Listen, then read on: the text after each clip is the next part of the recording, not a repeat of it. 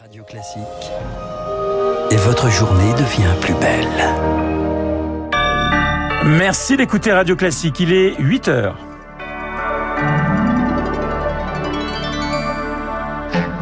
La matinale de Radio Classique avec Renaud Blanc. Et verdict à 19h pour plus de 900 000 futurs étudiants. Ils découvriront ce soir le résultat de leur vœu sur Parcoursup, la plateforme qui continue de susciter beaucoup de critiques. En matière de tromperie, c'est inédit.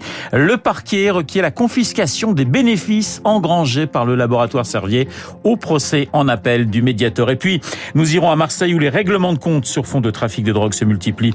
On en parlera avec Florent Bonnefoy, journaliste à la Provence, spécialiste des faits divers. Radio. Classique. Et le journal de 8 heures nous est présenté par Lucille Bréau. Bonjour Lucille. Bonjour Renaud, bonjour à tous. Plus que quelques heures d'attente pour les lycéens avant le verdict Parcoursup. C'est devenu un temps fort. À 19h, 917 000 terminales et étudiants qui veulent changer de voie recevront leur première réponse à leurs vœux. Admis sur liste d'attente, refusés, plusieurs scénarios possibles. Une procédure d'orientation toujours source de beaucoup de stress, Victoire Fort. Les résultats tombés, il faudra se positionner. Paul est en terminale dans la Marne. Parmi ses vœux, des licences en administration économique et sociale et un apprentissage. C'est assez stressant. Une fois qu'on a les résultats, euh, alors en fonction de l'école, soit on te contacte, soit c'est à toi d'aller t'inscrire et de pas t'y prendre trop tard parce que des fois on peut se faire griller la place. J'ai quand même fait beaucoup d'efforts durant l'année. Je serais quand même content de savoir que je sois pris au moins sur un de mes trois vœux principaux. Est-ce que le travail paie? Parents et élèves se posent la question. Pourtant, Parcoursup a ouvert un monde de possibilités. Brian Vallès est professeur d'anglais en prépa littéraire au lycée Condorcet de Paris. Cette année, 3000 dossiers, pour 96 places. Ça n'est pas devenu plus opaque, euh, je dirais plutôt que c'est devenu plus transparent. Comme par le passé, on attire de bons lycéens. Euh, on voit quand même des différences. On a des profils géographiques peut-être un petit peu plus variés. Par exemple, d'étudiants qui étaient pour certains en deuxième, troisième année euh, de médecine, des déçus de Sciences Po, qui candidatent, chose qu'ils ne pouvaient pas faire avant. La phase d'admission se termine le 7 juillet, c'est plus tôt que l'année dernière, mais c'est en diminuant les délais qu'on diminue les listes d'attente. Et pour ceux qui ont encore des questions, le ministère a mis en place un numéro vert à partir de demain et jusqu'à lundi, le 0800 400 070, le 0800 400 070. Est-ce la fin du parcours du combattant pour les parents de jeunes enfants? En 2030, la France devrait compter 200 000 places de garde de plus. C'est le cœur de la nouvelle stratégie petite enfance du gouvernement. Elle est détaillée aujourd'hui par Elisabeth Borne à Angers. Euh, Lucille, surprise au procès en appel du scandale du Mediator. Le parquet a requis hier une peine inédite en matière de tromperie. Il réclame la confiscation du bénéfice engrangé par les laboratoires Servier avec leurs médicaments. Le médiator responsable de graves effets cardiaques chez des milliers de patients. Julie Droin, l'accusation demande près de 200 millions d'euros à Servier. Dont 182 millions d'euros provenant des bénéfices tirés de ce médicament. C'est un tournant majeur dans ce procès. En première instance, le parquet avait requis 10 millions d'euros d'amende et les laboratoires Servier avaient finalement été condamnés à verser 2 700 000 euros. Des montants dérisoires selon l'un des avocats généraux qui justifie cette nouvelle peine en appel par la gravité des faits. Selon l'accusation, les laboratoires Servier ont trompé pendant 33 ans les médecins et leurs patients en commercialisant le Mediator, ce traitement antidiabétique prescrit comme un coupe-fin. En première instance déjà, les juges avaient estimé que l'entreprise disposait dès 1995 de suffisamment d'éléments pour prendre conscience des risques mortels, des risques que les laboratoires ont délibérément choisi de dissimuler, accusent les avocats. Dans ce procès, l'ancien directeur général de Servier, Jean-Michel Seta, a reconnu une erreur d'appréciation, mais assure avoir respecté les obligations réglementaires.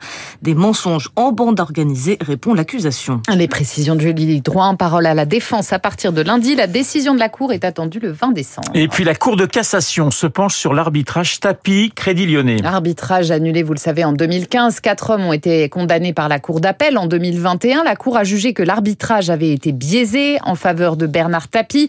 Parmi ces quatre hommes, Stéphane Richard, l'ancien directeur de cabinet de la ministre de l'économie de l'époque, Christine Lagarde.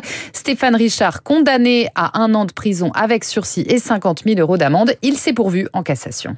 Moi, je ne lâcherai jamais dans cette affaire. D'abord, ça fait dix ans, hein. ça fait dix ans exactement, quasiment jour pour jour, que cette affaire a commencé. Ça, ça, dit aussi quelque chose sur le temps, le temps de la justice. Je ne lâcherai jamais cette affaire parce que euh, j'estime n'avoir euh, aucune responsabilité, euh, en tout cas certainement pas pénale, dans ce dossier. Chacun sait que c'est pas moi qui ai décidé de faire un arbitrage. Chacun sait que je n'y ai pris aucun intérêt personnel, loin s'en faut. J'ai essayé de faire du mieux possible mon métier de directeur de cabinet, qui est pas pas facile. Mmh. J'ai été relaxé en première instance. J'ai été condamné dans des conditions que j'estime incompréhensibles et injustifiées en appel. Avoir eu cette condamnation euh, en appel, je dirais c'est une forme de tâche que je ne veux pas garder euh, sur moi. Stéphane Richard au micro de François Geffrier pour Radio Classique. Et puis le dernier hommage du personnel soignant à Karen Mézineau, cette infirmière poignardée la semaine dernière au CHU de Reims. Ses obsèques ont lieu à 9h30 ce matin. 8h05 sur Radio Classique. Direction à présent Marseille, la cité phocéenne où les règlements de compte sur fond de trafic de drogue se multiplient. Hier, dans la cité de la Paternelle, dans les quartiers nord, un homme d'une trentaine d'années a été tué près d'un point de deal, exécuté à la Kalachnikov. Les auteurs ont pris la fuite. C'est le 22e mort à Marseille lié au trafic de stupéfiants. Bonjour Florent Bonnefoy. Bonjour. Journaliste à la Provence, spécialiste des faits divers. Ce nouvel homicide a lieu à la cité de la Paternelle, comme beaucoup d'autres précédemment. On est dans le 14e arrondissement. La Paternelle, c'est l'épicentre du conflit entre bandes rivales sous, sous fond de trafic. Ça ressemble à quoi cette cité? Alors on n'est on n'est pas sur un ensemble impressionnant comme on peut le trouver à la Castellane avec des immeubles de, de 10-15 étages. On est sur des choses en, R plus 2, des, des immeubles colorés. C'est pas du tout euh, l'image euh, habituelle de la cité. Euh, en revanche, c'est très très bien placé. Il y a il y a un marché d'intérêt national qui est situé juste en face, donc c'est dire si d'un point de vue logistique c'est confortable. Et dans cette cité, donc on a compté jusqu'à quatre points de deal qui étaient gérés jusqu'à euh, par, par quatre réseaux différents. Euh, aujourd'hui, si on fait simple, il y, en a deux qui se partagent euh, deux points de vente de, de stupéfiants. Alors l'homme tué aurait une trentaine d'années, mais les victimes, comme les tueurs, souvent sont très très jeunes, des tueurs que l'on peut recruter sur sur les réseaux sociaux aujourd'hui. Oui, ça, ça, ça s'est vu. Hein. Les, les, les, dernières enquêtes euh, ont montré que certains sicaires, on va dire, avaient été approchés ou en tout cas euh, suivis sur les, sur les réseaux sociaux, notamment sur euh, Snapchat, euh, sur des, des messageries cryptées. Euh, C'est aussi ce qui participe peut-être à une accélération des, des règlements de compte. C'est-à-dire que avant on, on, parlait de, de, match aller, match retour, c'est-à-dire qu'un clan euh, tirait sur l'autre et le, le, le, deuxième répondait. On est sur quelque chose aujourd'hui qui euh, qui a un rythme qui est passé d'un rythme de d'un fait par semaine, on va dire, à un fait parfois à quelques minutes d'intervalle. Donc il y a une réactivité qui est, qui est beaucoup plus importante. Florent Bonnefoy, pour bien comprendre ce qui se passe à Marseille, il faut savoir qu'un point de deal à la paternelle peut rapporter jusqu'à 80 000 euros par jour c'était au plus fort du, trafic. Hein. Si on remonte à environ un an, un an et demi, euh, l'ensemble des points de, de, deal pouvaient même dépasser ces, chiffres-là. On pouvait atteindre quasiment 100 000 euros par jour, donc euh, sur, sur 24 heures évidemment.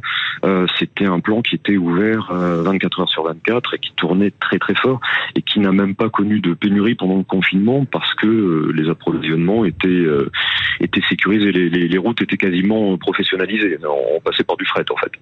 Il y a des saisies de drogue à Marseille, il y a des saisies d'armes, hein, plus de 450 depuis le début de l'année, mais on voit que le trafic ne faiblit pas. Non, les, clients sont, toujours là, évidemment. Euh, c'est pas parce que vous fermez un point de, de deal que euh, vous vous arrêtez la, consommation. Ça serait beaucoup trop simple.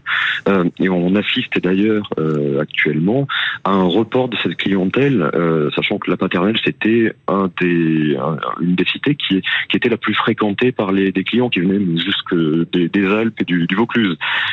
Aujourd'hui, ces, plans sont quasiment à l'arrêt parce qu'il y a une présence policière, parce qu'il y a des risques, parce que les réseaux sont plus prudents.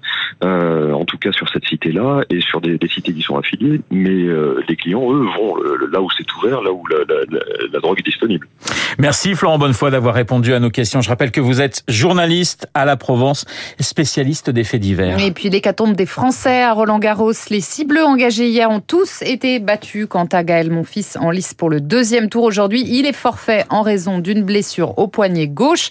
Aujourd'hui, on suit Océane Dodin, Diane Paris et Arthur Rinderknecht. Merci Lucille, le journal de 8h signé Lucille Bréau. Il est 8h09 sur l'antenne de Radio Classique. Classique. Dans ce studio, Guillaume Tabar, Guillaume Durand et un Français qui, lui, avait passé largement le second tour. Bah oui. En 1983, puisqu'il était demi-finaliste cette même année, Christophe Absolument. Roger Vasselin. Et Christophe avait battu Jimmy Connors, qui était numéro un mondial à l'époque. Et il ne faut pas penser que le tournoi de 83, gagné par Yannick, était un tournoi au rabais. Je vous donne par exemple, on va faire un peu de tennis nostalgie pour ceux qui aiment ça, et je sais que vous adorez ça.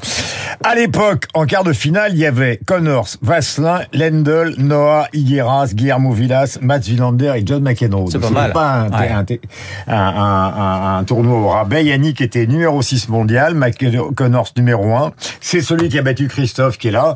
Aujourd'hui, il a des hanches euh, bioniques, Christophe. il est quand même toujours capable à 65 ans de coller une raclée à quelques joueurs à 15, euh, car euh, c'est comme ça le tennis. C'est quelque chose qu'on garde toute sa vie. Évidemment, on va parler de, de ce tennis nostalgie.